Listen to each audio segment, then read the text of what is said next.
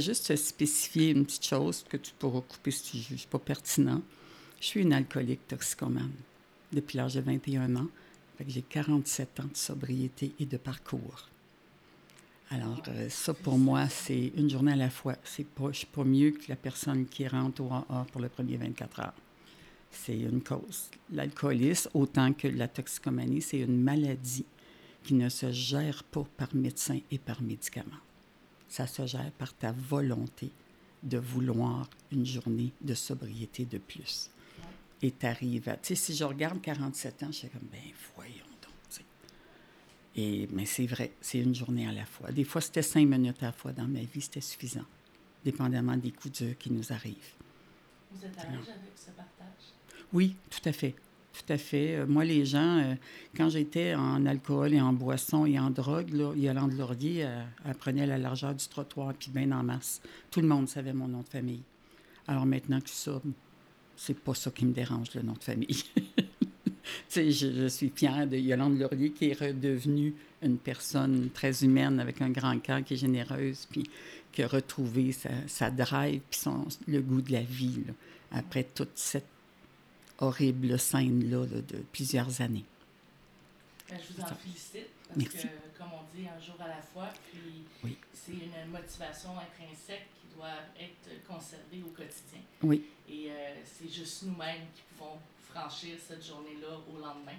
Euh, malgré euh, tout le support qu'on peut obtenir, puis ça, ça l'aide énormément. Énormément.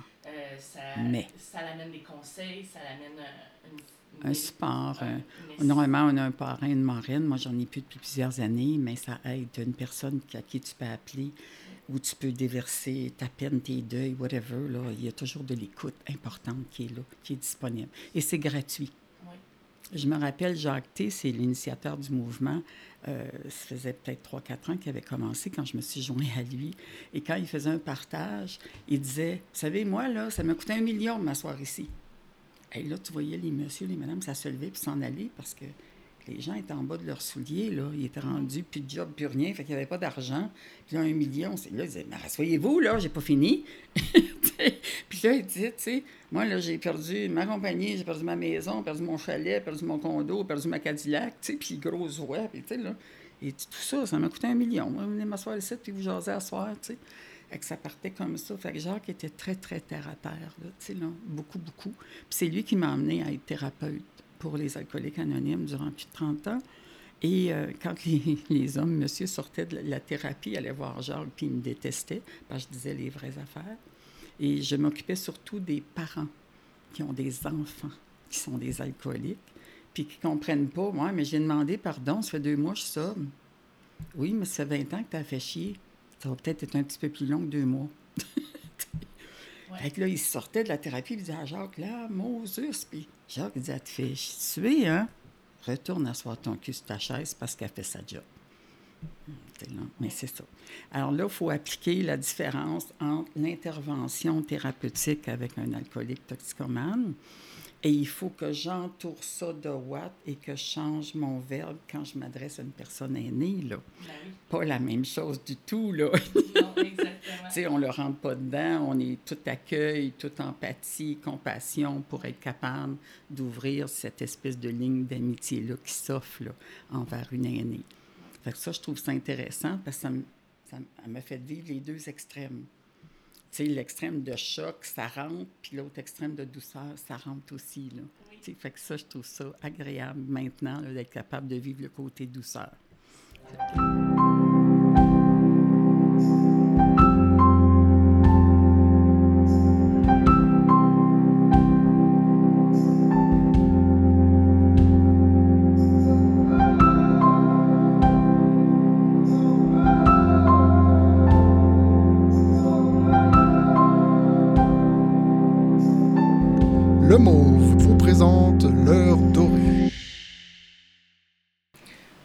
Tout le monde et bienvenue à ce nouvel épisode de l'heure dorée.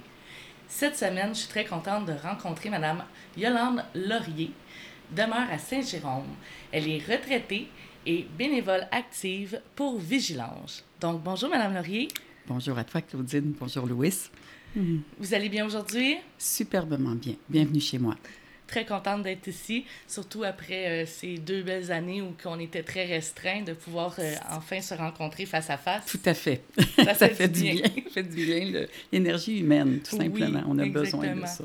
Surtout de, de plus se voir à travers un écran. Et oui, il manque la moitié. Les gens ne savent pas si on sourit ou si on a l'air bête avec le masque. Exactement. Mais ça a un bon côté, le masque. Si tu peux parler tout seul, personne ne s'en aperçoit. Exactement. Ou ça vient cacher là, le double menton. Moi, je, l'ai bien apprécié. Là. Ça aide. on a, on a l'air plus fin. Là. oui, un petit peu, un petit peu raffiné. Oui, tout à fait. Donc, euh, bénévole chez Vigilance, euh, Colombe Marcoux m'a parlé de vous, m'a dit comme quoi que ça pouvait être euh, super pertinent de pouvoir vous rencontrer avec un beau parcours de vie. Donc, euh, aujourd'hui, on va passer à travers. Ensemble. Oui. Et on va pouvoir échanger justement sur autant la pauvreté, l'itinérance, votre parcours scolaire, qu'est-ce qui vous a donné toute la force d'arriver où ce que vous êtes aujourd'hui? Parfait pour moi. Vous êtes né à quel endroit? Oh mon Dieu Seigneur. Je suis née à Longueuil, plus Ville-Jacques-Cartier, qui n'existe plus maintenant, sur le chemin de la savane. C'est là que je suis née. Alors, mais j'ai parcouru l'Ontario complet, une partie des États-Unis pour des études, et je suis revenue m'établir ici au Québec. Et dans ce, ce parcours euh, euh, Ontario, euh, États-Unis, on va toucher à votre enfance. Donc, comment a été votre enfance en famille? Avez-vous des frères et sœurs? J'ai un frère qui est décédé le 22 juin, ça va faire trois ans. Et tous les parents sont décédés. Dans l'enfance, une famille dysfonctionnelle totalement. Alors, ma mère était retournée chez sa mère avec mon frère. Et elle a rencontré mon père, chauffeur de taxi, elle travaillait dans un petit resto. Alors, euh, il lui a fait croire qu'il faisait des chiffres, euh, ce qui n'était pas tout à fait vrai. Elle s'est ramassée enceinte de moi, de huit mois, pour réaliser que monsieur avait déjà une femme, trois enfants, et que son épouse était enceinte du quatrième. Alors, été le choc pour ma mère total. En revenir à la maison avec deux enfants, dont dans ce temps-là, on était des enfants illégitimes le, gouvernement nous catégorisait comme ça. Mais euh, dans les familles pauvres, c'était la bâtarde. Ça, c'était plus direct. Non? Alors, c'était ça, cette famille-là. c'est ce qui a fait que ma mère a rencontré un monsieur que je ne veux pas nommer et euh, son amoureux, je l'appelle le sans-génie, parce que je me dis, il n'y a pas de génie sur Terre, ça ne devrait pas être trop insultant. N'est-ce pas? Oui. Et euh, c'est avec lui qu'on a vécu nos dix années de vie d'enfer les plus horribles que j'ai connues de toute ma vie. L'itinérance, l'esclavage, de travailler sept jours semaine, du lever du soleil au coucher du soleil. Dès l'âge de trois ans, mon frère avait sept ans.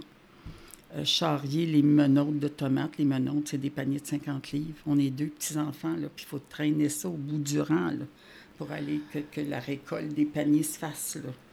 Alors, vous ne mangez pas et les tapes à gueule les coups de pied au derrière, c'est plus facile que de respirer quand il reçoit. Là. Alors, c'était vraiment. Puis lui, il ramassait l'argent, la paye de ma mère et de mon frère et moi, puis il, buvait encore plus. Alors, puis il prenait des avances de paye. Sur tel champ, il prenait une avance. Mais quand il y avait trop d'avance, il n'y aurait plus de paye, on se sauvait. On a déménagé 60 fois en 10 ans. Aïe, aïe, aïe. Ma mère me mettait la main sur l'épaule. Elle disait Viens-t'en, on s'en va, fais pas de bruit. J'ai été élevée, ça m'a pris jusqu'à l'âge de 13 ans et demi, quand ma mère était séparée enfin de son sang-génie, qu'on est revenu au Québec, j'avais demandé de voir les billets de train. J'avais dit, jamais vu ça, moi, un billet de train, tu sais. Et là, j'ai vu 7 heures en M. J'ai dit, M, c'est avant midi, ça? Ma mère a dit oui. J'en peux pas faire ça. Elle a dit, voyons, ben oui, on a nos billets, ça te confirme. J'ai dit, ben non, on peut juste déménager la nuit, pas le jour. C'était vraiment imprégné. C'était imprégné en nous, autant moi que mon frère, qu'il y avait une loi qui interdisait le déménagement de jour. On ne comprenait pas. Nous autres, on se sauvait la nuit à tout bout de champ. Là. Fait qu'on pensait que c'était interdit, puis c'était la peur de se faire prendre, Fait mm-hmm. qu'on avait peur aussi, puis on savait pas pourquoi on avait peur, mais on avait peur, tu Tu, le ressens, là, la peur des parents, là. Alors, c'était ça, c'était ces dix années-là. Et l'Ontario, maintenant, je ne sais pas comment ils sont, mais tu n'as pas le droit de rester planté debout nulle part. C'est walk. Get on and walk. Là, que tu sois enfant, pas d'enfant, ouais, la baïonnette dans, le dos, puis avance, au-toi de là. Pas devant les magasins, pas devant les entrées de maison, pas devant... Tu ils voulaient pas te voir, finalement. Il n'y avait pas de place. Dans le fond, l'itinérance de ce côté-là, c'était. ben, en Ontario, c'était très difficile parce qu'il n'y avait pas de possibilité de, De juste faire autre se chose. stationner puis se dire, OK, Non. on prend. on faut- va là. manger, on va manger une sandwich ici, là. Non, non, on peut pas faire ça, là. On peut pas. Euh, ça, ça cause le problème, pas qu'est-ce que tu vas manger, mais quand tu vas manger. Oui.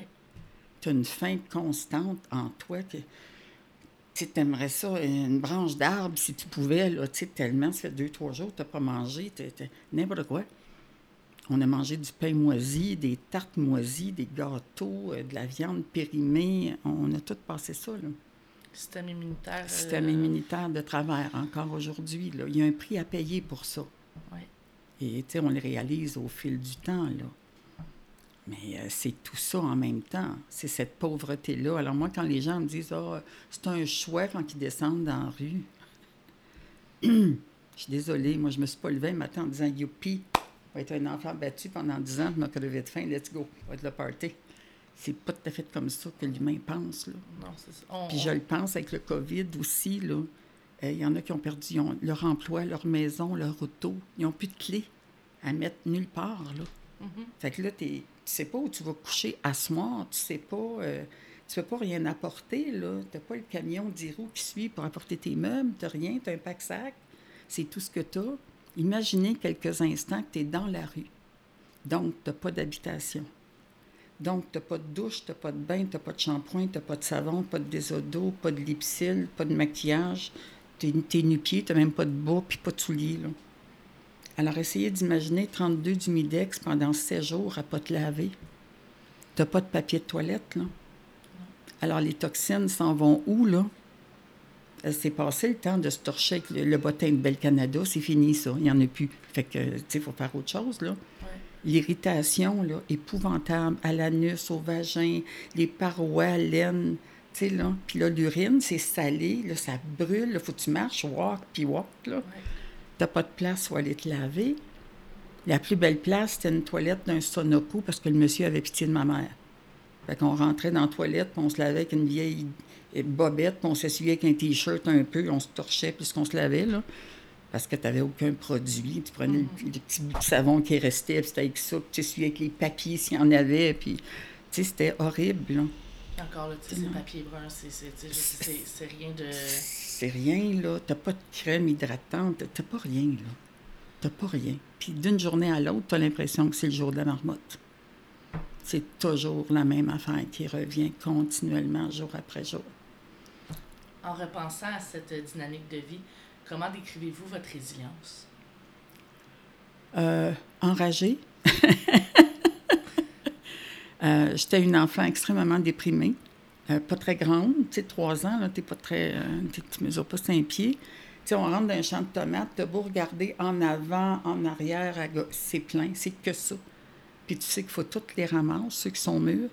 Puis tu vas revenir dans deux, trois semaines pour tout ramasser à balance, qui ont mûri après, puis tu vas revenir, tu sais, là, on travaillait dans le tabac. J'étais la plus rapide enfileuse de tabac à l'âge de 7 ans. Le propriétaire de la ferme disait voir la petite, elle va te dire comment faire. Là, les messieurs disaient Hey, je pense qu'un enfant va me bosser. Enfileuse de tabac, c'est une clayette de bois, OK. 12 clous d'un côté de 3 pouces, 12 clous de l'autre côté de 3 pouces. Et t'enfiles 6 branches de tabac avec corde sur chaque clou pour finir ta, ta clanche de bois. Et ça, c'est mis dans des grands réchauds là, au plafond qui tourne. Alors, en moins de deux minutes, ma, ma clayette était faite, moi.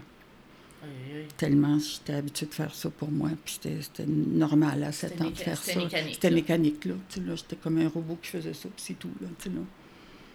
Alors, c'est tout, tu sais, ça te déforme. Tu es, dans une- un domaine adulte où tu dois performer, mais tu es un enfant qui n'a pas connu de poupée, là. On n'avait pas de ballon, puis de ski, puis de bicycle, oubliez ça, c'est- T'as pas de vêtements. Fait que t'as encore bien moins d'outils de loisirs euh, à ce sens-là. Et je me rappelle, une des dernières thérapies que j'ai suivies, hein, je vais juste dire Mme Monique, et elle m'avait dit notre prochain rendez-vous, je veux que tu penses à des événements heureux dans ton enfance. Je suis sûre qu'il y en a eu. Moi, je fais comme, OK, ça va peut-être être long. Mon frère est encore vivant, fait que j'appelle le sergent Henri à ce moment-là, je dis, hey, euh, psychologue Monique, elle me demande euh, les moments heureux dans notre vie, sûrement qu'on a eu, hein? Il est plus vieux que moi, je me dis, il va s'en rappeler. Il me dit, ben non, Yolande, on n'a jamais fêté nos fêtes, on n'a jamais fêté Noël. Il n'y avait rien. On ne peut pas se rappeler d'un souvenir heureux de ces dix années-là. Il n'y en avait pas. on ne pouvait pas fêter un gâteau. On n'avait même pas de maison. Euh, oublie le gâteau, tu n'achetais pas. Tu n'avais pas d'argent pour ça. Alors, tu sais, ça, c'est un temps où les ailes de poulet étaient gratuites et considérées comme de la scrap, qu'on pouvait demander au boucher de nous les garder. Les autres, on mangeait ça, des ailes de poulet. Les abats, c'était jeté, considéré comme scrap. Ma mère les récupérait. Et ma mère, une direction, là, pour vous donner une idée, les abats, moi, je détestais ça avec la sauce brune. Je n'ai jamais aimé la viande, fait que ça ne m'aidait pas. Mon frère adorait ça, fait que moi, j'ai donné ça. Puis quand c'est la sauce aux œufs le vendredi, parce que c'était jeune, mon frère me donnait sa sauce aux œufs parce qu'il n'aimait pas ça. Mais un soir, c'est la sauce brune, mon frère n'est pas là. je suis comme, oh, là, je mange ça, moi. Tu sais, je suis comme, oh, tabarouette. J'ai à ma ah, oh, j'ai pas très faim, j'en veux pas. Ah, dis pas de problème. Et moi, je suis comme, wow, je sors de table tout contente, comprends-tu, puis je vois pas ce qu'elle fait avec, whatever. Le lendemain matin, ça sent les toasts. Je dis, oh, faim, tu sais, j'ai faim, tu sais. Bon, on a faim ce matin. Hey, j'ai dit, oui, les toasts vont être bonnes. Elle ouvre la porte du frigidaire, elle enlève le linge à vaisselle, elle me redonne mon assiette. Quand tu auras fini de souper, tu auras droit à ton déjeuner. Aïe, aïe, aïe. C'était ma mère. Faisant preuve de cette résilience enragée et d'une enfance euh, quasi inexistante. Pas d'enfance, vraiment. Euh, comment était votre émotion à l'égard de votre mère durant votre enfance? Ma mère, je l'ai beaucoup aimée, je l'ai adorée, mais j'ai détesté ses choix dans la vie. Mais je comprends. Tu sais, aujourd'hui, on juge ça, j'ai 68 ans, là il y a 65 ans, là, pas la même vie. Les hommes dirigeaient bien plus que maintenant. C'était l'autorité. Même le frère, qui était plus vieux, était une autorité s'il n'y avait pas le père. Alors, ma mère a suivi ces modèles-là, que c'est l'homme qui dirige puis qui décide. Puis elle, elle généreuse puis donneuse, ben, elle donnait tout. Puis, ah, c'est pas grave, on mangera demain, puis on va en trouver, c'est sûr. Puis, chaque fois qu'on déménageait, ça va être mieux ailleurs. Et on le savait-tu que c'était pas mieux ailleurs? C'est un fossé à, Québec ou un fossé en Ontario, c'est un fossé, là, la titre de là. On a mangé avec des coupons. Alors, euh, tu sais, là, c'est des tentes de la Croix-Rouge en Ontario. Les récoltes étaient en retard. Deux tentes de 500 personnes. Ton coin était dans la boîte, mais ton coin était dans la boîte. C'est ça ou rien. Pas d'eau, pas de toilette. Tu as 1000 personnes. Des coupons pour manger. Et maintenant, à l'âge adulte? Euh, je vous dirais deux choses qui, qui, imprègnent encore ma vie sans que j'y pense toujours. Euh, je suis au mode de vie keto. Euh, très heureuse pour moi. Je suis rendue à 28 livres de perdu en trois mois. Bien contente. Bien contente. Mais j'ai de la misère avec la nourriture dans le sens que je ne suis pas habituée à manger trois repas par jour et des collations. Alors moi, je, je dîne, déjeune vers 11h midi, je soupe entre 6 et 7. C'est assez pour moi. Ça rentre pas plus j'ai toujours l'impression, de qu'est-ce qu'on mange? On finit de déjeuner. Ah, on va manger quoi pour dîner? Euh, tu finis de dîner, tu fais la vaisselle. Bon, ben le souper.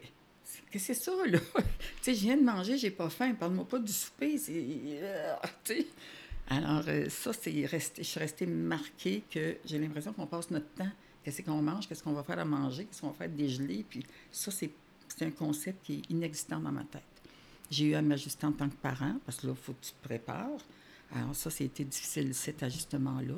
Mais tu sais, tu veux le faire pour ton enfant, fait que tu le fais, tu lui montres, fait que tu en manges une demi-toast, tu lui montres que, là. Mais c'est ça, finalement. La deuxième des choses, j'ai extrêmement de difficulté, encore maintenant, à dormir dans une chambre. Ça vous a mal. Parce que les murs, tu sais, d'habitude dehors, c'est comme la vastitude, là. Mm-hmm. Les étoiles, les astres, tes voix, euh, sais, les gros chaudrons puis les petits chaudrons. Bon, tu vois tout ça, là. Mais là, dans ta chambre, moi, j'ai un ventilateur de plafond, j'ai un ventilateur sur pied, puis ma fenêtre est ouverte, il va comme été. Faut qu'il y ait du bruit. Je suis pas capable. ça prend du bruit, puis ça prend de l'air. Faut que. Tu sais, là, je t'ai jusque-là, là, mais il me faut de l'air à respirer, là. Fait que les, ça, c'est resté. Vous, Et ça, puis si tu me remplis une pièce, mon fils, lui, c'est plein chez eux au pouce carré, là. incapable. Je veux mourir, j'étouffe. Tu sais, quand tu es dehors d'une cour à scrap, il y, y en a de la scrap, là, tu sais, c'est plein, là, tu sais, là. Quand tu es à côté d'un conteneur à déchets, parce que c'est la seule protection contre le vent, c'est plein de sacs à vidange, ça pue, puis c'est dans ça que tu vis au quotidien. Il n'y a pas de- un corps à vidange plus beau qu'un autre corps à vidange, là, c'est ça, là. C'est évident. C'est la seule place où une fois par jour, il y a quelqu'un qui l'ouvre pour en remettre dedans. Fait que pendant 23 heures, tu as la paix. Tu sais, là, tu te caches là, là. C'est à peu près tout. Alors, tu sais, c'est dans ce sens-là que moi, voir le désordre partout, la malpropreté, mon lit propre, mon Dieu. tu sais, laver nos draps une fois par semaine, là. Moi, ma salle de bain, ma douche, l'eau chaude, euh, tous les matins, merci, merci et merci. Puis souvent dans la journée, je suis gâtée. Hein. C'est un château que j'habite, hein, je suis gâtée. Il faut faire attention, parce que comme on a vu le pire, quand il arrive l'opportunité de sélectionner, on trouve le reste pas si pire. Mhm.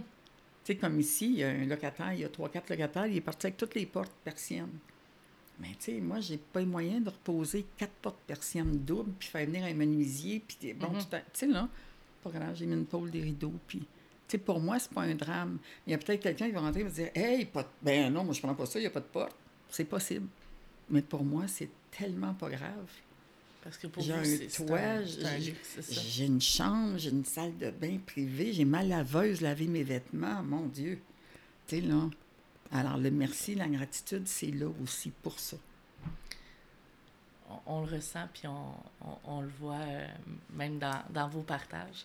Euh, Qu'est-ce qui vous a orienté euh, vers votre euh, choix de carrière? Euh, Qu'est-ce qui, a- Oh, qu'est-ce qui a fait en sorte que vous êtes sorti de là, la motivation? Euh, motivation, à l'âge de 15 ans, euh, ma première chirurgie pour le dos, euh, qui me menait à commencer à consommer. je trouvais que le cognac avec les antidouleurs, ça, ça fitait mieux, tu ça enlevait de la douleur. Puis les médecins étaient très généreux dans ce temps-là, mais ma douleur était extrême. Alors, première opération, 17 ans, deuxième chirurgie grave. Je suis restée six mois à l'hôpital sur le ventre. Je me suis relevée de là, je n'étais pas censée marcher. J'étais en marchette à quatre pattes, puis j'essayais, j'étais pliée en deux, imagine-toi, à l'âge de 17 ans. 18 ans, la dernière chirurgie, j'ai dit non, là, c'est terminé, vous me charcuterez plus, vous me toucherez plus, j'en ai mon voyage. Et je restais croche, là. Alors, euh, de l'âge de 18 ans, euh, pendant 5 ans, j'ai pris des cours de Hatha Yoga qui m'ont beaucoup redressée pour être capable de. Et à 21 ans, avec euh, mon. J'ai été mariée, un premier mariage, et euh, mon partenaire de vie, on a suivi des cours de danse sociale. Alors, il fallait vraiment que tu sois là, la prestance, puis la droiture. Notre prof, il disait toujours les demoiselles en arrière. Là, les femmes se rangeaient, disaient non, non, les demoiselles en arrière. Tu mets tes épaules en arrière. Puis, les femmes, on veut tout cacher ce qu'on a quand on a. Fait que bon. Mais les gens, c'est vraiment. C'est ça qui m'a redressé avec le yoga, complètement la colonne. Ça, je suis très reconnaissante de ça. J'ai été cinq ans dans le social, en compétition, en spectacle. J'ai adoré chaque minute. Alors ça, ça m'a amené à ça. Mais sauf que là, la boisson était devenue importante aussi. C'était votre quotidien. C'était le quotidien. Quand je partais, c'était des virées de 3, 4, 5 jours. Que je partais sans brosse, sans coke, sans whatever.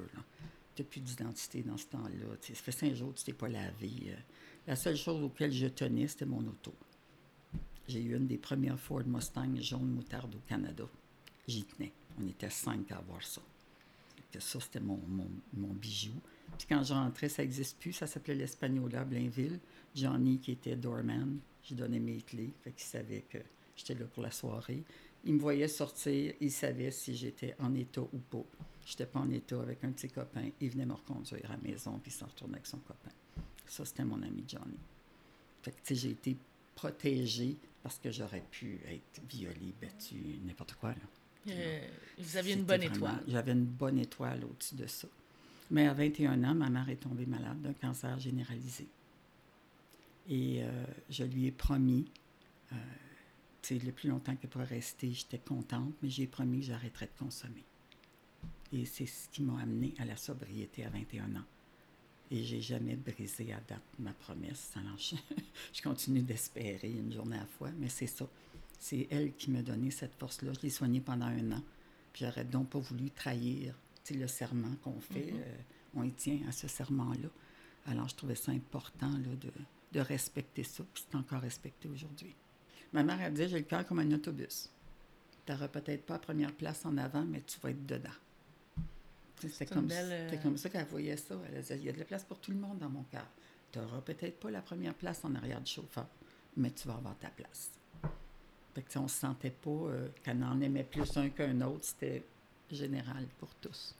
Même si elle avait une éducation très euh, tranchante. Comme qu'on peut. euh, Ben, on retourne au temps où il faisait juste nous regarder. Tu sais, il y a des Mhm. parents qui nous lâchaient un petit. OK, ma mère n'est pas de bonne. Tu sais, Juste le pas regard. là, juste le regard, elle n'avait rien à dire. Puis Les elle yeux parlaient. Elle nous frappait pas, jamais. J'ai pas été battue par ma mère, même pas une tape, là. Jamais, jamais. Il y a un mythe que je veux défaire aussi par rapport aux enfants battus. Souvent, on véhicule le fait que tu as été battu, fait que quand tu auras des enfants, tu vas faire pareil. Désolé. Si tu as le moindrement d'intelligence, tu frappes pas un enfant. Pour aucune espèce de raison. Mon fils, il a 40 ans, il se rappelle pas, mais moi, je me rappelle, il a mangé une petite tape sur une fesse par-dessus la couche pour lui dire Hey, that's enough. Je l'ai élevé, moi, en deux langues. Alors, c'est assez. T'arrêtes ça là. Mais jamais. Quand mon fils faisait quelque chose de grave, un mauvais coup, whatever, je rentrais chez moi, je disais Attends-moi 5-10 minutes. Je me faisais un café, je fumais dans le temps. Ma cigarette, je m'en allais dans la chambre. Je disais Est-ce que c'est si grave que ça, ce qu'il a fait? Ou c'est moi qui est frustré? C'est moi qui n'aime pas ma job, puis que mon boss me tape ses nerfs, puis que je trouve ma vie merdique. C'est pour ça que je suis fâchée, là, puis que je vais passer ma colère sur ça. Ouais, c'est pas si grave que ça. Je vais lui demander qu'est-ce qu'il a pensé pour en être arrivé là, puis on décidera d'une conséquence possible, approprié. appropriée. Ça nous amène euh, à notre moment doré. Oui. Donc, euh, Faut fait que j'aille me changer en fille, c'est ça? vous êtes déjà misère. préparé. tu vas avoir de la misère à me trouver une robe dorée, je te le dis, moi, tu vas magasiner longtemps. Donc, Merci. fait cocasse, fait Oui. maussade par rapport à votre parcours jusqu'- jusqu'à vos, euh, justement, vos 21 ans. Oui. Euh, Cocasse, pas beaucoup. Euh, un fait troublant. Troublant, ça l'est pas, c'est beau, puis c'est triste en même temps. Notre voisin, quand on était à Emeryville, en Ontario, il s'appelait M. Georges Casa, puis il travaillait pour la Chrysler. Et la Chrysler, on ne savait pas ce que c'était, faisait un dépouillement d'arbres de Noël. Nous, on ne fêtait pas Noël, fait qu'on ne savait pas trop c'était quoi, tu sais, là. Et il nous invite là, puis il va y avoir un buffet, puis tout ça, tu sais, c'était comme 500 personnes. Les tables de buffet étaient comme à perte de vue, tu sais, quand tu crèves de faim, puis ouais. et que tu trouves, tu sais, tu veux tout manger, un des yeux, puis deux, tu veux remplir ton assiette pour en apporter au max, là, tu sais, là. Mais il y avait un Père Noël, puis une fille des étoiles, puis, tu sais, on trouvait ça beau, là, tu sais, plein de cadeaux brillants en dessous de l'arbre, puis, puis là, un moment donné, le nom de mon frère sort, fait que là, on bouge pas, on se dit, bon, il y en a un autre qui s'appelle Serge Henry, comme lui, tu sais, puis, là, M. Cassel dit, non, c'est toi, vas-y, tu sais, puis là, on, on connaît pas ça. Fait que, tu sais, on monte les marches, on va voir le Père Noël, puis, tu il te remet une grosse boîte en papier métallique, le rouge, le temps de Noël et tout ça. Mon frère, il, re- il revient, il, il en tremble tellement, il est comme ému, bouleversé. Il s'assoit, puis là, c'est mon nom qui sort, je Là, j'ai presque peur, là, parce que là, euh, la grande, la grande scène, monter les marches, aller sur la scène au Père Noël, on s'en va là. Moi aussi, je reviens avec une grosse boîte, puis on trouve ça beau, puis ah, c'est bon, c'est magnifique. J'ai 4 ans, mon frère 7 ans. On se rappelle pas ce qu'il y avait dans la boîte, ni ni l'autre. Tellement énervé d'avoir eu juste le cadeau. Mhm. C'était pas. C'était On- on juste le contenant, c'était C'était suffisant. juste le contenant, puis la bouffe, là, ça avait été comme l'apothéose pour nous. Puis lui, 4 ans plus vieux que moi, il devrait se rappeler Mhm. Il dit, je sais pas, Yolande, c'est quoi? Puis j'ai dit, moi non plus, je sais pas. On- lui, il pense que c'est comme des jeux d'échelle. Moi, je pense peut-être une poupée, mais je, je- sais, j'ai aucun souvenir, puis lui non plus. Mais cette journée-là, ce moment-là. cette journée-là, est comme le maximum des maximums dans notre situation qu'on pouvait vivre, là, tu sais, là. Fait que c'est à peu près, c'est le seul beau, je te dirais, souvenir de l'enfance. L'expérience en, en valait plus euh, la chandelle que, que le cadeau en Que, que le contenu. Que le contenu. C'était vraiment, on n'avait jamais vu ça, des cadeaux, puis euh, des sapins allumés, puis euh, tellement que je me rappelle que Noël, ma mère appelait des fois pour des paniers. Fait que, tu sais, la personne, le monsieur rentrait avec des bois, puis disait « Joyeux Noël! » Tu sais, on disait « Joyeux Noël! » Mais elle a demandé à Pâques, mais le monsieur rentrait, je disais Joyeux Noël. Le monsieur disait ben non, c'est Joyeuse Pâques. Ah, OK, d'abord. tu sais, aucune notion, là. Non. Pâques, Noël, religion, c'est inexistant dans ça, là. Mais le bon Dieu, tu sais, il te voit, là. Il te surveille, là. Fait que mal- le- ce que j'entends à l'enfant, c'est que malgré qu'il y avait justement pas de Noël, pas de Pâques, on fêtait pas le. Mais vous aviez tout le temps la référence qui te surveille. Oui, c'est ça qu'on nous amène à l'école. Tu sais, le prêtre, il vient dans la classe hein, une fois par mois, là, euh, vérifier si tu as fait tes devoirs, whatever. Là. Hey, si tu as menti, puis tes devoirs sont pas à jour, puis tu n'as pas étudié, là, euh, tu n'auras pas un petit ange une petite étoile dans ton cahier. le curé il a dit que t'étais pas, euh, tu te rappelles pas de tes prières par cœur avant de faire ta première communion ou autre. là. C'était grave. Là. Ça faisait que tu avais des parents manquants si tu savais pas le catéchèse au complet. Là. Tu sais, tu as 5, 6 ans, 7 ans, faut t'apprendre ça, là. On s'entend que pas évident trop, trop, là. Mais le bon Dieu, tu sais, mais tu le pas bon père qui, qui te bat juste avant que la messe commence, tu sais. Puis il broille pas, tu sais. Fait que je te vois pas dire un mot en public, c'est comme ça que tu t'en vas voir le bon Dieu, tu sais, là. Alors, c'était pas un concept pour moi. J'ai toujours été, euh, pas euh, vindicative, mais tu sais, je veux dire, donne-moi une preuve qui est réaliste, là, parce Ouais. que ça, ça marche pas, ton affaire, tu sais. Pour vous, au fond, c'était c'est une association pas divine ou bien, bienveillante comme, comme la religion le souhaitait. Là, pour vous, c'était tout à fait Non, non, une association Punition. presque euh, diabolique, là. néfaste pour vous. Ben, là. moi, je suis née euh, médium clairvoyante et clairaudiente. Alors, pour ma grand-mère, j'étais possédée du démon. J'ai été exorcisée, euh, je ne sais pas combien de fois, là, par des évêques, des curés, des whatever qui venaient euh, à l'église, ou puis ma, ma grand-mère euh, les appelait. Elle faisait ça pendant que ma mère était au travail, fait que ma mère ne le savait pas. Alors, j'étais là, j'ai dormi avec un crucifix, j'ai bu de l'eau bénite, été lavée dans l'eau bénite, euh, et je comprenais pas parce que ce que je disais, c'était vrai. Tu sais, je disais à ma mère, va répondre au téléphone, ma tante Rose est morte. Le téléphone sonnait. Dans le temps, c'était un coup, deux coups, trois coups. On avait tout le rein, était pareil. Là. Tu sais, elle prenait l'appareil, puis là, tu voyais la face changer de couleur, puis elle raccrochait, puis le monde disait, c'est quoi, c'est quoi, là? Ma tante Rose est morte. Et là, tout le monde me regardait comme j'avais commis un meurtre. J'étais punie, silence, t'es possédé, puis euh, c'était tout ça, là. On va répondre à la porte, il y a un monsieur qui est perdu. Toc, toc, toc, ça cognait, là, tu sais. Le monsieur disait, ben, cherche la rue. Ah, l'autre rue avant, monsieur. Là, encore, ces gens te regardent, puis t'es es vraiment possédé. Là, ils font venir un évêque avec des huiles de je sais pas quoi, là, tu sais, qui fait des croix partout. Mais il me fait une croix sur, le, sur la bédaine. Moi, je pars à rire. Ah, elle est vraiment possédée du démon, là, vraiment, là. On en rit maintenant, tu sais, mais c- Ouais, mais... c'était triste dans ce temps-là, je vais te dire. Oh, ouais, c'est- un évêque, là, on s'entend. c'est ça. Ma mère, à l'âge de 5 ans, j'ai été vaccinée. Dans le temps, c'était un vaccin gratté pour aller à l'école, le premier vaccin qu'on avait. Mais moi, j'ai fait une réaction allergique au vaccin. 105 de fièvre, deux mois et demi à l'hôpital de la Chute, comté d'Argenteuil. Puis après deux mois et demi, la fièvre descendait pas. Il avait tout essayé. Il ne savait pas quel antibiotique donner, parce que dans le temps, c'était secret, les vaccins, ce qu'il y avait dedans. Puis bon, c'était tout le gros char. Fait qu'ils ont dit à ma mère, écoutez, on ne la sauvera pas, elle va décéder, alors euh, amenez-la chez vous, elle va être mieux avec sa famille. Fait qu'elle nous ramène à la maison, on avait une vieille maison en papier brique rouge qu'on louait, là. Elle me couche dans son lit. Et je me rappelle très bien, je me suis levée assise, puis j'ai dit, Maman, inquiète pas. Dans cinq dodos, je vais être guérie, les anges, ils me l'ont dit. Puis je me suis recouchée, j'ai dormi cinq jours, je me suis relevée, plus de fièvre, plus rien. À partir de là, ma mère a dit, OK, je pense que j'ai une enfant différente.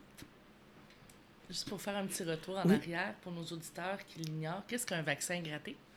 Euh, c'est, euh, si on, bon, j'ai 68, on avait ça à l'âge de 5 ans. C'était obligatoire avant d'entrer à l'école en première année que tu aies été vacciné. Fait que ça, on prenait comme un petit bistouri, on grattait pour te faire une clé à la grosseur du petit doigt et on piquait le vaccin dans ça. OK. Alors, ça fait une gale, ça prend euh, deux mois quasiment à guérir. Tu sais, tellement que ça a été gratté, puis tellement le, le vaccin est important. là, tu sais, là. Et tous les enfants avaient ça. Mais très peu, ça- moi, les gens ne savaient pas, j'étais allergique aux œufs. Puis, dans le temps, les vaccins étaient inoculés dans l'œuf. Fait que me le donner en plus, ben là, tu venais de déclencher plus ce qu'il y avait dans ça comme produit, je sais pas quoi, là. Mais c'est ce qui a déclenché le 105 de fièvre. Habituellement, on faisait une journée ou deux de fièvre, pour ça passait, ça guérissait une gale, puis personne ne s'en rendait compte. Mais pour moi, mais c'était un enfer, carrément. Parce que dans le fond, c'était une allergie, une réaction Oui, allergique. allergique, puis, et- euh, parce que c'était sous-cutané en plus. En plus, c'était, euh, c'est ça. C'est cru. Le jaune d'œuf est cru, donc tu es allergique à ça. Fait qu'on te l'injecte. Fait que bon, merci, bonjour. Alors, c'est ça. On faisait pas venir les, médecins à la maison dans ce temps-là. pas riche, là. Non, pas du tout. Ayant une belle capacité d'observation et d'analyse, euh, comment avez-vous vécu l'évolution des valeurs au travers du temps? Euh, je te dirais que actuellement, profondément, euh, j'ai regardé un- un- une série, euh, Résurrection, ça s'appelle sur Netflix, sur les Turcs et les musulmans au tout début des années 1400. Et j'ai réalisé dernièrement avec cette série-là, ce qui me manque ici sur Terre, c'est l'espèce de brotherhood, l'espèce de connexion d'âme que j'ai avec Colombe, que j'ai avec certaines personnes, mais très peu. Alors ça, ça me manque. J'ai l'impression que mon âme, cherche ça, cette fraternité-là, où on peut s'inspirer l'un et l'autre, puis on est là l'un pour l'autre. Tu sais, là, mon ordi a sauté avec la prise de courant, de, la perte de courant de samedi. Euh, je parle de ça à Colombe mercredi, une demi-heure après, tu à la porte, je te prête leur deuxième ordi du bureau qui ne sert pas. Puis tu sais, là, c'est ça notre fraternité, comprends-tu?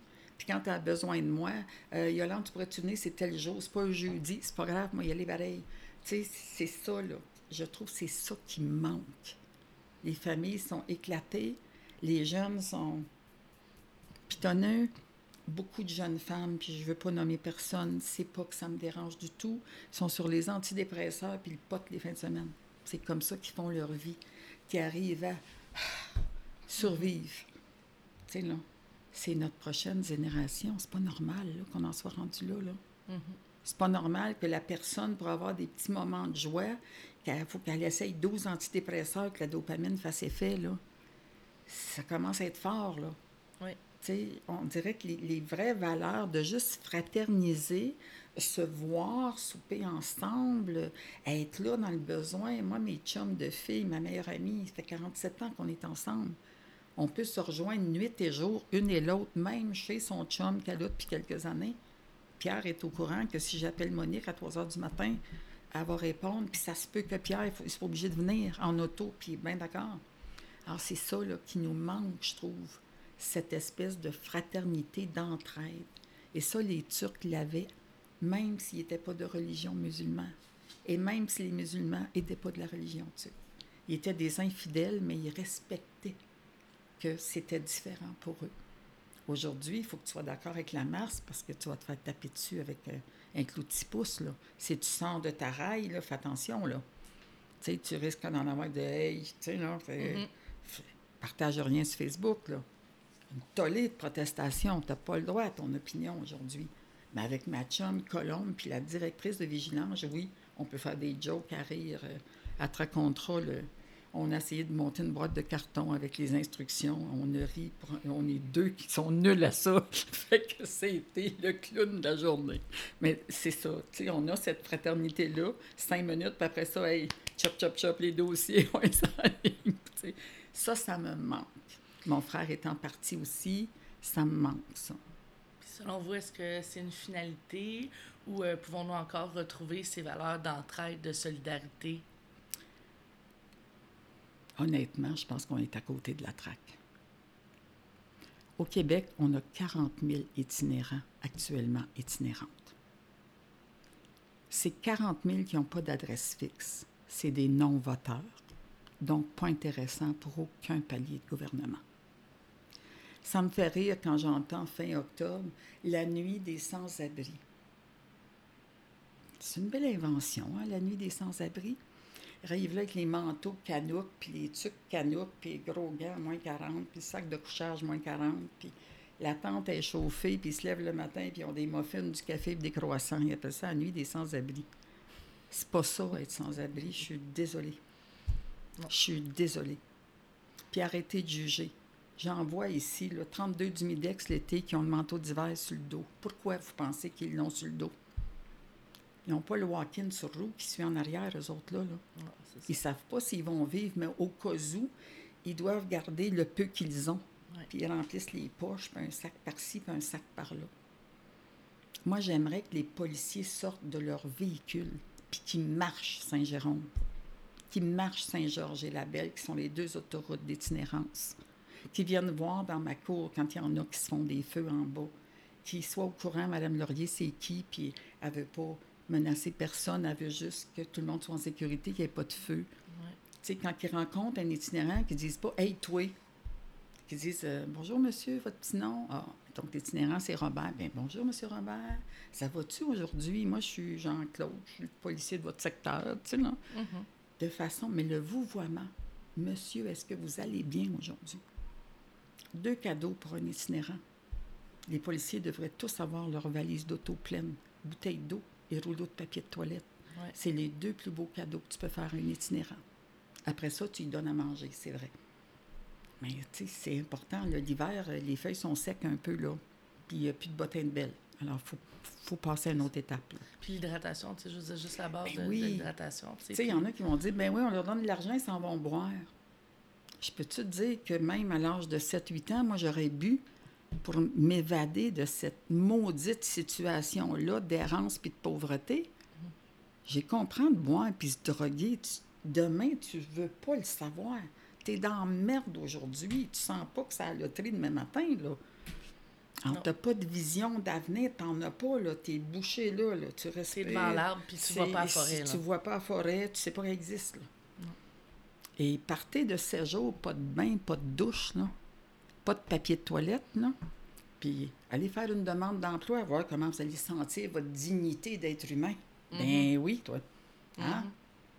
Exact. Il y, a- une marge là, entre ça puis les remettre au travail. On s'entend-tu qu'on a un vide gouvernemental énorme et monstre qui les appuie pas pour un retour? C'est ça. C'est- Alors, j'aimerais ça te dire oui, je vois de l'espoir partout, mais dans la pauvreté, non. On annonce déjà une récession en septembre. Tu veux-tu rire de moi? La pauvreté, c'est une récession éternelle. Qu'est-ce que tu t'en vas dire là? Qu'on va en avoir juste une en septembre? Tu veux-tu dire que depuis deux ans, toute la merde qu'on a mangée, c'était pas une récession? tu sais, les prix qui ont doublé puis triplé, c'était pas une récession, ça? Le pauvre paye le même prix à livre de beurre que le riche, là. Exact. Il n'y a pas de qui a différence. déjà pas non, d'argent. Déjà pas d'argent. Ça dépend, tu manges pas de beurre, là. Mais, tu sais, c'est ça, Mm-hmm. là.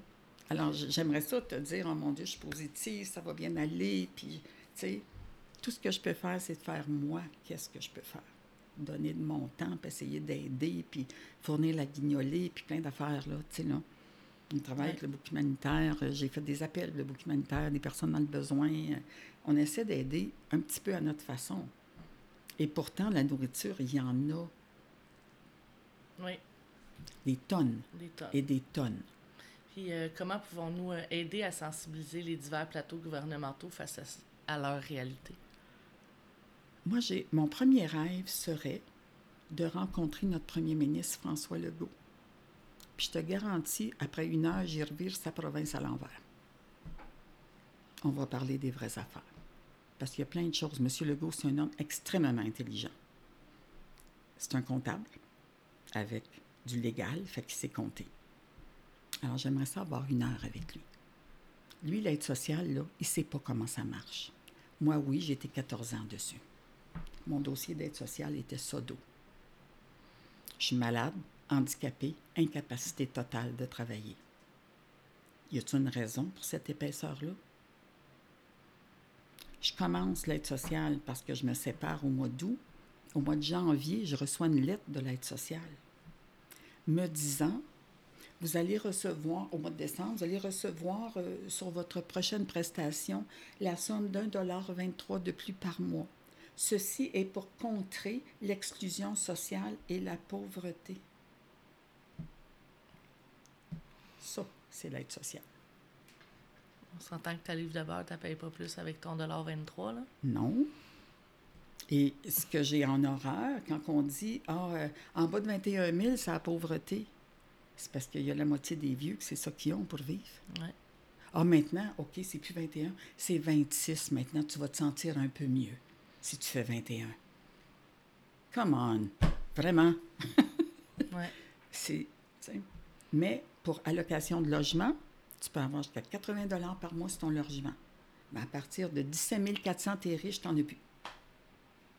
Fait que là, tu as 17 400, tu as 21, non, 26 000, mais là, c'est, c'est parce que je suis à Entre- 9 000. le- Tu sais, non, non, non, on coupe le- ton allocation de logement, tu es trop riche à 17 000. Tu sais, il faudrait décider à un moment donné, là. Ouais. Parce qu'à 21 000, le BS, en incapacité totale, tu 12 000, tu as 000 par mois. Tu es loin de ton 21 000, tu es encore bien plus loin du 26 Ouais. Alors, c'est pour ça qu'on n'en parle pas trop, parce qu'il faudrait qu'il ajuste.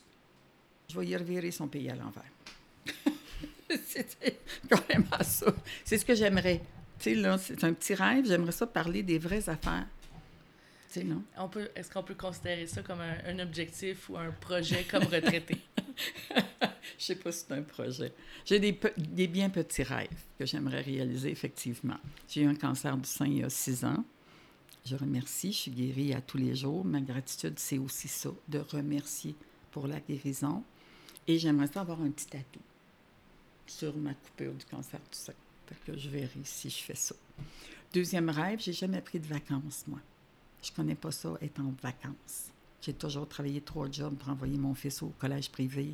Alors, j'ai pas arrêté beaucoup, beaucoup. Là, Là, j'ai arrêté parce que je suis tombée malade, mais autrement que ça, non. Et j'aimerais ça aller passer une semaine à l'île d'Orléans, Sainte-Pétronille. Ça, c'est un plus grand rêve parce que c'est plus coûteux. Et la folie de l'île d'Orléans serait d'y aller en hélicoptère. Pourquoi pas? Tu sais, tant qu'à demander un rêve fou, on est aussi bien d'aller jusqu'au bout. Ben oui, c'est ça. Ça, c'est des petits rêves. Mais le premier ministre, je te le mettrai en premier. en premier. En premier. On va voir si on va avoir des réponses. c'est ça, on ne sait jamais. On Hey, sait ça jamais. serait too much. Donc, euh, vos projets actuels comme retraité, on parle justement euh, de que vous êtes impliqué auprès de la communauté, auprès Oui. de- des itinérants, auprès de la...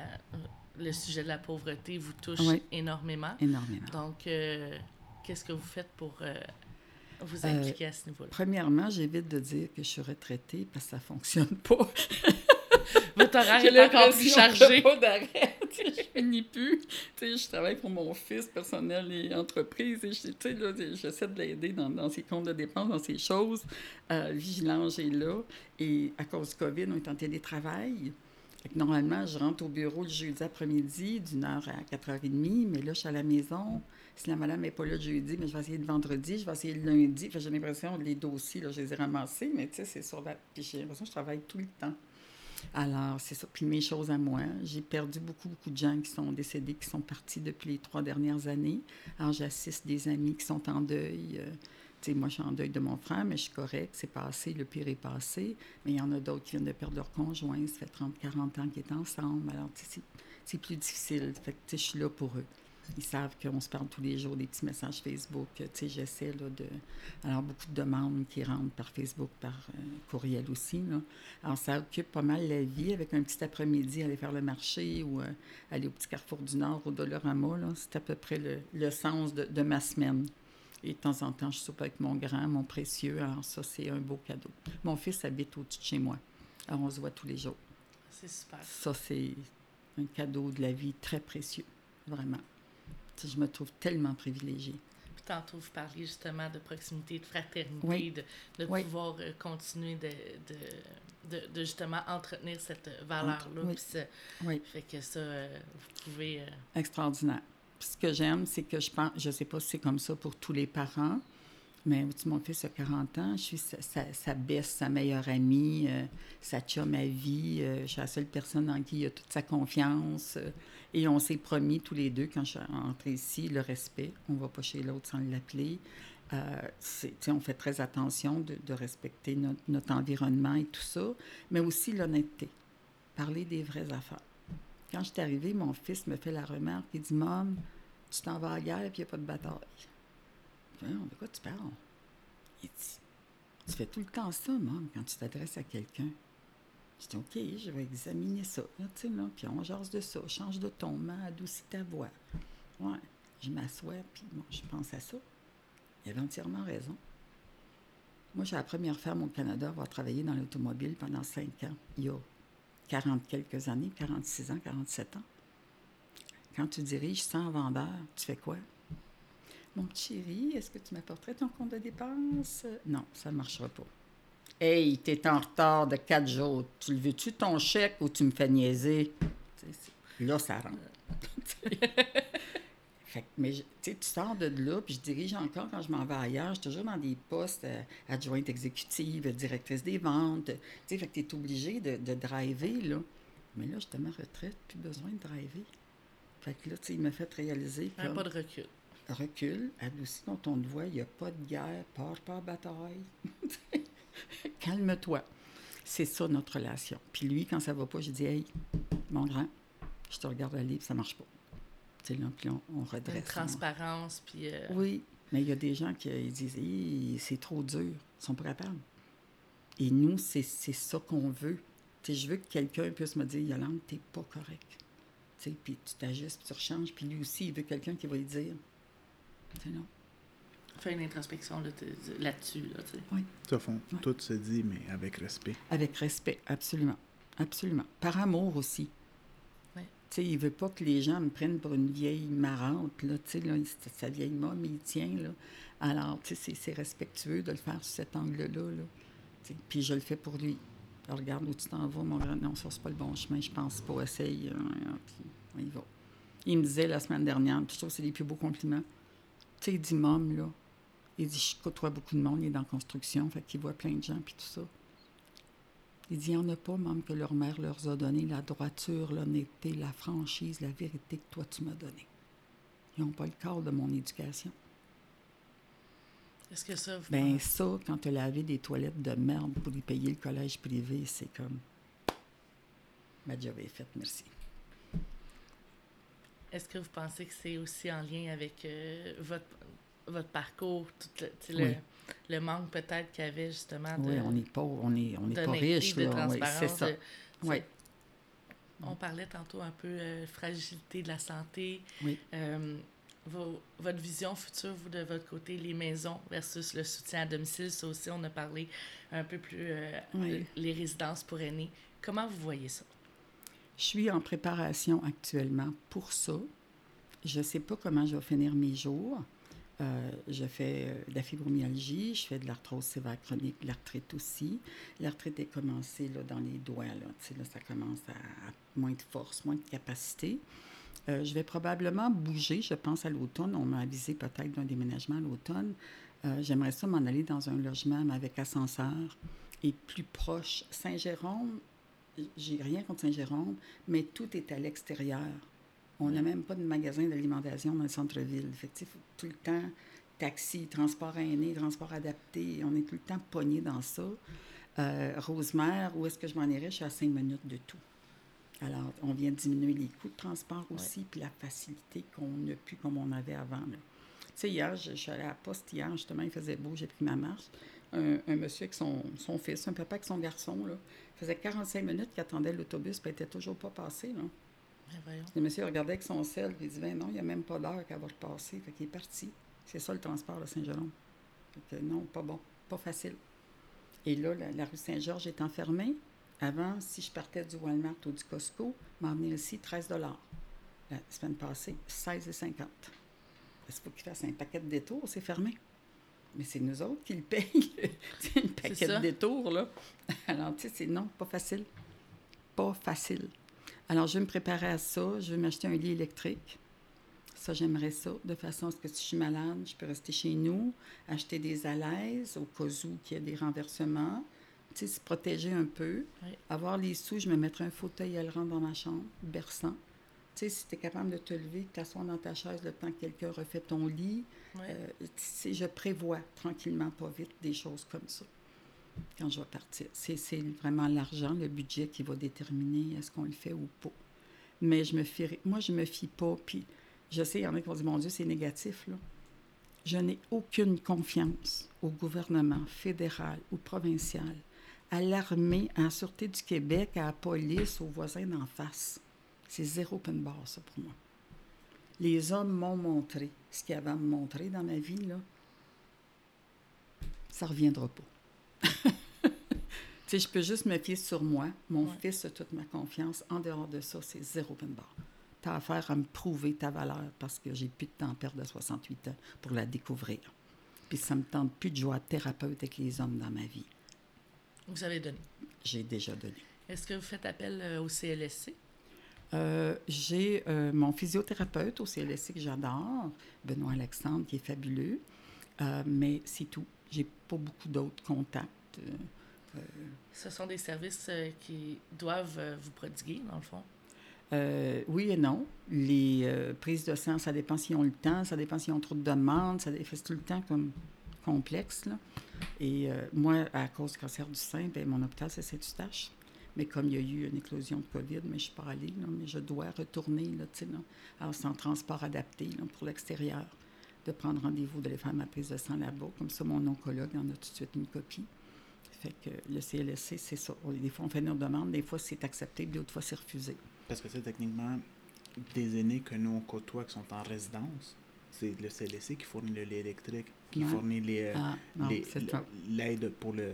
Je veux dire les DEL, mais c'est pas le vrai mot, là, mais les barres d'appui latérales. Ouais. Des fois, c'est pas obligé d'être en résidence pour avoir ces soins-là. c'est ça. Des fois, mettre. Mais je pense qu'il y a peut-être un âge, euh, Louis, pour ça.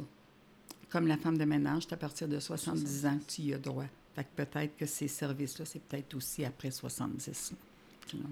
Oui, mais des fois, on a déjà vu aussi des services qui offerts avant l'âge de 70 ans. Parce qu'au fond, on ne décide pas quand est-ce qu'on Ah, on non, non, non. l'autonomie. là. Tout à fait. À, à 70 ans? CLSC de la Petite Nation, 500 fabuleux. Fabuleux, présent, les infirmières, celle qui a ouvert le Monarque, Maison en fin de vie. J'ai travaillé, avec des gens en fin de vie, j'adore ça.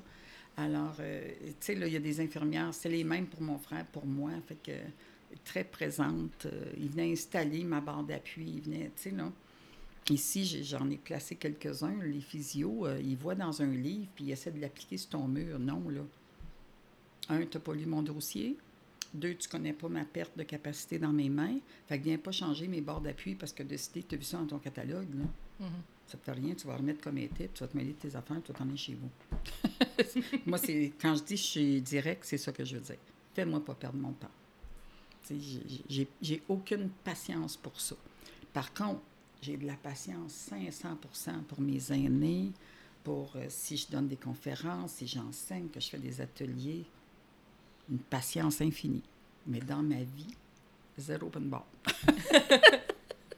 En parlant justement de, de vos conférences, euh, enseignements, euh, ça nous amène au mécanisme social. Oui. Donc, euh, on fait appel aux engrenages. Euh, Parlez-nous de votre implication avec Vigilance et ce que vous faites plus précisément.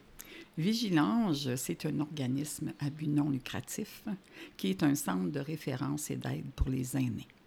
Alors, quand les aînés ne savent pas où appeler, quoi faire, puis comment, c'est Vigilange qui prend en charge ces demandes-là. Malheureusement, avec le COVID, c'est sûr que ça a un petit peu changé, dans le sens qu'on a beaucoup de demandes d'aide, de logement, de, de replacement, de personnes âgées malades qui ont besoin de déménager. Alors, on a besoin tout le temps de bénévoles qui peuvent nous aider, hommes ou femmes, qui ont la patience, qui ont l'empathie la compassion de l'aide de l'autre. Euh, Vigilance, je serais très heureux de pouvoir faire campagne à ce niveau-là. Euh, on avait, euh, on était quatre, maintenant on est retombé à trois. Alors, on a un travailleur de rue, Marc-Antoine, qui, est- qui est phénoménal, euh, un jeune homme extraordinaire, lui aussi dévoué, mais on en manque. Il n'y en a pas assez. Et malheureusement, dans le communautaire, c'est pas payant. On est tellement un budget serré à but. tu sais, Il ne faut pas qu'il reste d'argent, mais il ne faut pas que tu en aies non plus. Fait que la, la limite est facilement atteinte. Là. Et je vous dirais, depuis trois ans, on a comme triplé les demandes. Et on est toujours juste trois personnes. Là. Fait que, tu sais, à un moment donné, faut, ça prend un petit peu plus de temps qu'on réponde là, aux demandes. Des fois, c'est pas la journée même. Alors, ce que j'ai apporté, j'ai commencé par replacer le bureau euh, parce qu'il y avait beaucoup de stagiaires, beaucoup de bénévoles, tout le monde plaçait ça comme il voulait. Et on a réalisé, quand tu prends un appel, puis tu dis, ben je vais te rappeler parce que je trouve pas mon document de, ben c'est ça.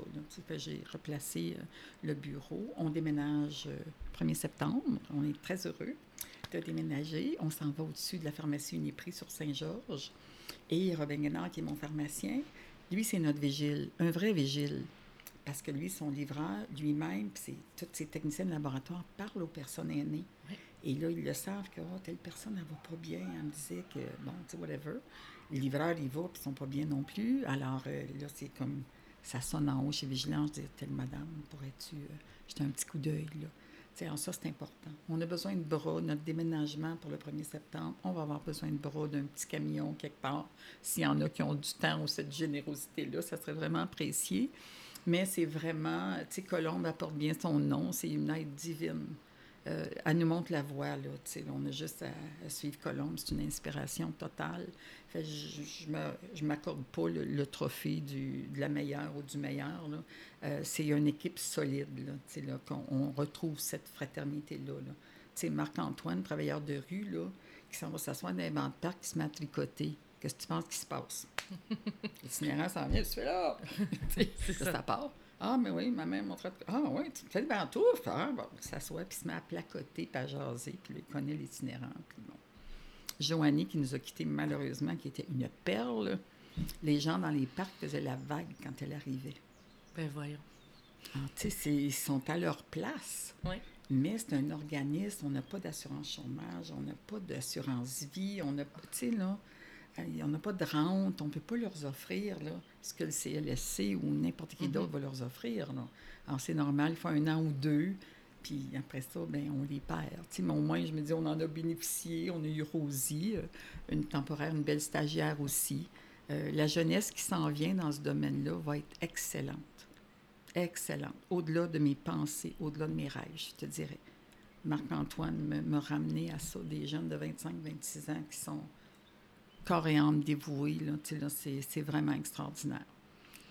De quelle manière la communauté pourrait s'impliquer euh, dans votre mission? Mon Dieu, la mission, écoutez, tous les dons sont appréciés en argent, c'est important. Euh, et chaque don, même si c'est un dollar, il y a un reçu. Hein. C'est pas, euh, on sait où va l'argent.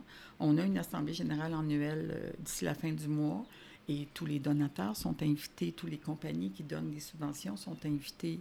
Alors, euh, ils savent, on donne le budget, euh, combien d'appels on a fait, combien de personnes on a aidé, combien, tout est quantifié là, euh, à la minute près. Là, là. Quand moi, je fais des, des appels, je fais mon rapport que j'envoie au bureau, ça m'a pris tant de temps, c'est marqué sur le cellulaire, c'est pas compliqué, là, à parler avec la personne. Alors, tout est vraiment quantifié. Ah oui, l'argent, parce qu'il y en a qui vont donner, mettons, subvention de 5 000 mais c'est une fois. Après ça, tu ne l'as plus. Fait que tu ne peux pas dire, OK, on a un 5 000 là, puis un 20 000 là, je peux engager une travailleuse sociale. On ne l'a pas. On n'a Mhm. pas les fonds pour ça. Alors, tu sais, ça tombe bien que moi, j'ai le bagage qu'ils ont besoin. Fait que Ouais. me mettre au service de, euh, c'est ce qu'on fait de mieux. Mais tous les bénévolats, que ce soit comme une secrétaire, que ce soit euh, des gens qui veulent aider. Là, il nous manque un bureau pour déménager. On a un de brisé, fait qu'on aimerait le changer. Pas les moyens d'acheter chez Fourniture Denis, puis euh, 1300 dollars plus taxes, là, c'est vraiment, ça fait pas partie du budget. Alors, tu sais, on regarde, on en parle autour, as-tu quelque chose, appelle-moi, c'est- tu sais, là. On essaie comme ça de, de fournir, là, tu sais, là, euh, d'aider le plus qu'on peut, les gens euh, le plus qu'on peut. Vous parliez tantôt que la relève euh, vous Elle m'inspire. Elle vous inspire justement Oui. comment que ces jeunes étudiants euh, ou pas peuvent s'impliquer auprès euh, de Vigilance. Écoutez, ils peuvent s'impliquer s'ils veulent faire ne serait-ce qu'une semaine de stage pour voir c'est quoi le service communautaire, c'est quoi les appels qui rentrent, juste apprendre à répondre au téléphone avec une belle voix accueillante et douce et d'être patiente, de, de- parce qu'on a des gens aînés qui entendent très mal. J'en ai déjà autant perte de cognition. Tu peux épeler le mot 20 fois, puis il y a encore de la misère à, à le décrire. Alors, tu sais, ça prend une patience là, à l'accueil euh, énorme, mais ça peut être sous cette forme-là. Euh, ça peut être dire, écoutez, moi, euh, déménagement, je vous accorde un après-midi pour vous aider dans vos boîtes. Euh, Avez-vous besoin de peinturer, de laver vite où on s'en va? Tu sais, ça peut être plein de choses, là. Absolument. C'est aussi le book humanitaire euh, que je connais très bien, puis Vigilance aussi. Là, on fait souvent appel à eux pour les denrées. Alors, il y a des jeunes de l'école qui vont là cuisiner, qui vont, ils peuvent s'impliquer juste quelques heures semaine même. Ils peuvent s'impliquer durant l'été, c'est le temps de faire ça. Alors, tu sais, nous, on n'a pas de bouffe, rien à offrir. Là, tu sais, on peut enligner les gens vers euh, Les paniers, les services, là, mais on ne tient pas ça dans le bureau. On a un petit bureau de 8 par 10. Alors, ça vous donne une idée que je suis en télétravail depuis un bout, là.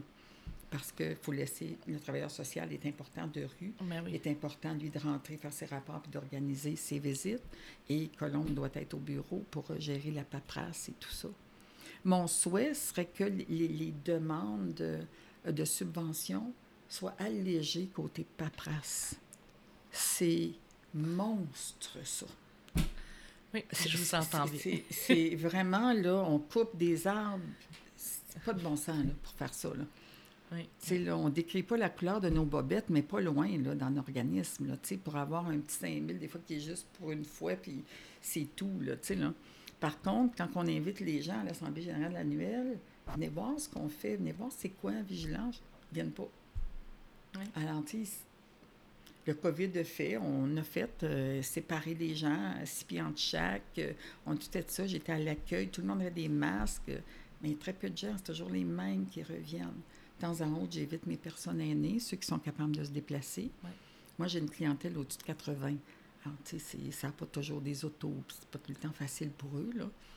Mais, tu sais, j'essaie de dire, écoutez, il y a telle affaire, venez donc, ça va faire du les faire sortir. Oui, les faire sortir, faire socialiser, sortir. euh, changer par changer d'air. Oui, une fois dit. par mois, moi, j'accueille pour le café au Carrefour du Nord. Je sors ma petite madame au Carrefour, puis on prend un petit café ensemble. Tu sais, pour créer une sortie de son quotidien, qu'elle Oui. est allée quelque part, puis qu'elle a placoté tout ce qu'elle voulait, tu sais, non? Puis de la stimulation, ça. Oui, surtout. Abordons maintenant notre moment de vérité. Euh, vous Il y en souhaitez... avait-tu juste un? Mon Dieu! Je pense que j'ai commencé de bonne heure. Vous souhaitez rencontrer le premier ministre. Oui. Euh, nous vous offrons une tribune pour vous adresser à lui. Comment évalu- évaluez-vous excusez, le système de santé lors de la pandémie? Pourri. Carrément. Pourri. Et Il y a des horreurs qui se sont faites euh, abominables, inexplicables. Les morts euh, par milliers, vaccinés ou pas, ou un CHSLD ou pas, ou whatever. Et je trouve qu'il y a une malhonnêteté. Moi, dans, nos connaissances, mon fils a une amie que son grand-père est décédé à l'hôpital de Saint-Jérôme ici. Euh, il avait demandé l'aide à mourir, il l'a reçu, alors la famille a été invitée, les chandelles, la musique, beau départ, tout le monde est paisible, content. Le fils s'en va au bureau d'accueil, puis dit Est-ce que je pourrais avoir euh, une copie de l'acte de décès? Ils en ont besoin pour toi. Elle dit Oui, donne la copie. Monsieur, il, fait Euh, Madame, vous êtes trompée. tu sais. Elle dit Non, non. Elle dit Non, mon grand-père est pas mort de la COVID, là. Il a demandé l'aide à mourir, ça fait cinq ans qu'il a un cancer généralisé. Ah, on a ordre de mettre toute la COVID. quelle place le gouvernement réserve aux membres de la communauté des 50 ans et plus, selon vous? Ah, je vais me faire des ennemis là, mais allons-y, je suis habituée. Saint-Jérôme, ville des aînés. Vraiment?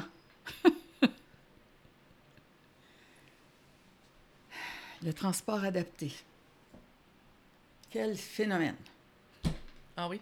Tu réserves pour 11 heures, ils ont le droit d'arriver entre 10h20 et 11h moins 10. Alors, l'hiver, mets tes bottes, ton manteau, ta tuque, ton foulard sur le bord de la porte à 10h15 et 20, puis t'attends.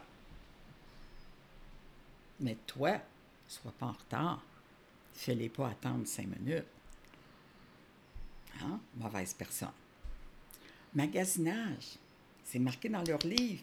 Magasinage ce qui oublie de mettre entre parenthèses, aller licher les vitrines parce que vous n'avez pas le droit de rapporter de sac? tu ne veux pas aller faire ton marché, transport adapté? Tu ne veux pas revenir avec ta commande? Tu sais, la ville des aînés. Alors, c'est tout à l'envers. Quand je te dis, je revirerais le système en envers, c'est ça que je veux dire. C'est quoi pour eux le magasinage alors? Tu peux juste aller au Carrefour du Nord, tu vas marcher puis tu reviens. Tu vas prendre un café peut-être puis tu reviens. Tu peux avoir un petit sac de Dolorama, il faut que tu sois sur toi. Fait que si tu arrives de ton maxi, trois, quatre sacs pour deux Ouais. semaines, euh, non, tu peux pas. Là, je prends le taxi ordinaire. Je prends le transport adapté pour aller transport euh, taxi ordinaire. Parce que là, ça me coûte encore plus cher avec le détour. Là, tu sais, là. Fait que la facilité, elle n'est pas là pour les aînés. Ou sinon, vous devez, en fond, aller faire votre marché puis demander à l'épicerie de vous livrer. Ils font pas. Ils font pas. Maxi ne livre pas. Ah. Maxi font la publicité livraison, tu sais, c'est comme ça marqué, là. Tu sais quoi, livraison? Puis là, je vais être très cru, là, je vais à la grand-messe. Recule ton char, moi te coller ça dans ta valise. Ils appellent ça la livraison. Ils te l'ont livré. C'est de- Écoute, je viens là, hors de moi, là. Là, dans tu votre me cas, c'est le transport adapté, mais vous n'avez pas le droit de mettre de sac. Ben, fait vous pas le pouvez droit, pas là, puis- reculer votre véhicule là-bas. Ben non, je n'ai pas, là. ceux qui Fait utilisent que- le transport adapté, ben, c'est ceux qui n'ont pas nécessairement le, non plus le budget. Et les vrais chauffeurs, euh, M. Martin, qui est extraordinaire comme chauffeur bénévole, l'autobus, Dieu sait qu'ils ont de la place pour mettre le marché. On s'entend, c'est pas une, pas une petite tercelle, là. C'est, Mhm. un autobus, je suis la seule dedans. 12 bandes vides. Alors, les, chauffeurs seraient d'accord. Je me suis fait dire, moi, je me suis plaint parce que je trouvais 10h20 à 11h, euh, ça fait beaucoup, là, tu sais, là. Et euh, ils m'ont dit, non, non, non. Euh, non, on ne veut pas donner un service, mettons, arrivé à 11h moins 10 pour que votre rendez-vous de 11h, parce que les personnes âgées vont se gâter puis vont être plus exigeantes après. Ben, voyons. C'est pas le but du service. Ouais. euh, C'est ça. C'est pas, c'est pas censé être adapté pour eux. c'est ça. C'est ma... c'est quand je dis qu'il n'y a pas de facilité, c'est ça que je veux dire. J'avais un rendez-vous, une prise de sang à la clinique. Rendez-vous. Le monsieur est arrivé, mettons 11h, il est arrivé à 11h moins 10, moins quart. Là, je dis, ça va être juste à Saint-Antoine, les lumières rouges, et, tu sais, Mhm. là. Mais non, il tourne au HLM pour ramasser quelqu'un. La personne n'est pas là, il faut qu'il passe par l'autre entrée, recule de bit, bit, bit, bit, bit. Le rib, puis là, la personne, on attend. Là, la personne, elle arrive. Bon, je me dis, enfin, il reste cinq minutes. Tabarouette, on va y aller, tu sais. Non, non, ça va reconduire elle avant moi. Je suis arrivée avec 20 minutes de retard. Fait que là, j'arrive, tu sais, j'ai dit, euh, je vais être en retard à mon rendez-vous. Oh, vous leur direz que c'est la faute du transport adapté. J'ai dit, monsieur, vous voulez dire le transport totalement inadapté? Sais, c'est pas lui qui est en face de la madame, là, puis qu'elle te regarde, puis elle se dit, hey, t'es pas tout seul, là, il y en a 150 qui attendent derrière toi, là. Ouais. Tu sais, c'est irrespectueux totalement. Et ça, c'est le quotidien, là. Tout à fait normal. Alors non, pas vraiment. Pas vraiment. Je trouve que ça augmente pas notre qualité de vie, ça, ça augmente notre frustration parce que ça fonctionne pas. Et quand tu appelles, moi, M. Martin, j'ai appelé deux fois Transport, leur dire ce chauffeur-là est extraordinaire. Même un mois après, ils n'ont jamais dit. Tu sais, tu remercies l'employé parce qu'il vient te chercher à la porte, il prend ton sac, ton sac à main, il sait que ma canne est à droite, il se met à gauche, me tenir le bras. Puis tu sais, là, vraiment, là, il t'attache, il est attentionné, poli, de bonne humeur, puis tu sais, agréable de faire un tour avec lui. Tu sais, je dis, hey, vous direz à sa femme qu'elle prépare les papiers de divorce, moi, le marié, cet homme-là, moi, tu sais, là, puis on rit, là, tu sais. Mais je le trouve tellement fin. Fait que je le vois un mois après, j'ai dit, bon, vous aviez des beaux compliments, M. Martin? Il dit, non, Mme Laurier, c'est quoi vous parlez? Ben, je voyons, j'ai rappelé au transport adapté, tu sais. Personne ne m'a jamais rien dit. Ils leur disent rien. Ben, j'ai dit, moi, je vous le dis, dites à votre femme qu'elle divorce, là. Je suis prête. Mais c'est ça. Je regarde ma route de la semaine, puis quand je vous vois, Mme Laurier, ça fait ma journée. C'est le fun. C'est agréable, ça. C'est des petits moments comme ça. Donc, euh, ayant eu une vie remplie d'expériences et de rebondissements, Oui. quel euh, héritage désirez-vous laisser euh, à vos proches, à la communauté? Ça fait longtemps que j'y pense. Je trouve que, rendu à un certain âge, on doit examiner quelle empreinte est-ce qu'on veut laisser à notre départ. Et moi, je veux pas qu'on dise, ah, la vieille bitch aguissante, chialeuse, tu sais, non. Autant que j'aimerais mieux qu'on dise pas ça. C'est bon. Alors, je me dis, ben si je peux être reconnue, euh, je suis une personne généreuse de mon temps au matériel, là, là. Euh, qu'elle soit généreuse, qu'elle avait de l'empathie, elle avait de la compassion. C'était une bonne personne. Ça serait bien correct pour moi, mais d'ici à mon départ, je veux aider le plus que je peux. D'ici à mon départ, faire la différence avant de partir, avant de ne plus être capable. À l'âge de 18 ans, je suis censée être en chaise roulante, moi. Mon physiothérapeute, quand il regarde mon dossier, je comprends pas, Mme Laurier, que vous êtes encore debout. Mais c'est la résilience. Tu sais, mon frère avait à peu près les mêmes maladies que moi, puis il y en avait d'autres que moi, j'avais pas. Puis il disait, oh non, pas aujourd'hui, j'ai mal aujourd'hui. Je disais, mon frère, avoir mal à passer à la balayeuse ou assis à regarder un film, c'est la même douleur. Moi, me lever, moi, y aller. Si je meurs, mon appart va être propre. Mais c'est ça. Tu sais, si je, fonctionne juste avec la douleur, je sortirais même pas de mon lit. Mais il faut, faut s'embrayer. Faut... Le matin, je me dis toujours, j'ai 88, puis vers l'heure du souper, je pogne le 68. Au fil de la journée, je me décrispe. je retrouve mon âge normal. On dérouille un peu les engrenages. Ça m'amène à notre dernier segment, qui est le segment Amétis. Donc, quel message aimeriez-vous euh, partager euh, auprès des aînés? Mon Dieu, arrêtez d'avoir peur. Nos aînés, ils ont peur de déranger, ils ont peur mm-hmm. de demander. Euh, on dirait qu'ils ont peur d'exister. Et la société ne leur rend pas ça facile. Trouvez-vous que les aînés ne se fâchent pas assez? Oh, jamais. Quand est-ce que vous voyez une personne de 80 ans faire une colère? Jamais. Ils baissent la tête, puis ils s'en vont, puis ils disent, ben, non, ça marche pas. Puis, euh, là, puis là, ils, remplissent la poubelle humaine, là. Ils ont de la peine, s'en vont chez eux, ils sont tous seuls, ils n'arrivent pas à verbaliser ça. Moi, j'ai des cortiques, là. Je les, je les sors de, de, ça, là. Comment vous vous sentez pour qu'ils puissent l'exprimer, qu'ils se sentent au bout du rouleau, puis incompris, puis insatisfaits, puis whatever, là. Et il y a des gens qui se sentent incapables de bouger, incapables de déménager. J'ai une personne que le mot déménagement, je ne dois pas mentionner ça. Elle va tomber en crise euh, épouvantable. Puis je ne peux pas l'envoyer à l'hôpital. C'est 3-4 ans, thérapeute, psychologue. Elle va mhm. être morte avant, là. Alors, puis ils sont très inquiets, ils ont peur. Tu sais, la COVID, moi, j'ai eu un monsieur qui ne savait pas c'était quoi, là. Il n'écoute pas les nouvelles ne comprenait pas pourquoi il n'avait pas le droit de sortir, pourquoi tout le monde portait des masques, pourquoi il ne rentrait pas dans sa chambre, qu'il restait à la porte. Tu sais, il y avait ça avant, puis là, tout d'un coup, même sa femme ne veut plus le voir, puis il ne comprend plus rien, il est totalement perdu, pas incompris, là. Ah, c'est moi qui le décortique, c'est pas que votre femme ne veut pas vous voir, c'est qu'elle n'a pas le droit, c'est la loi. Là, tu sais, il faut que t'expliques de fond en comble, tout ça, inquiétez-vous pas. Dès qu'elle va pouvoir, elle va y aller. C'est sa fête, la madame, elle y envoie deux musiciens parce qu'elle adore la musique d'opéra.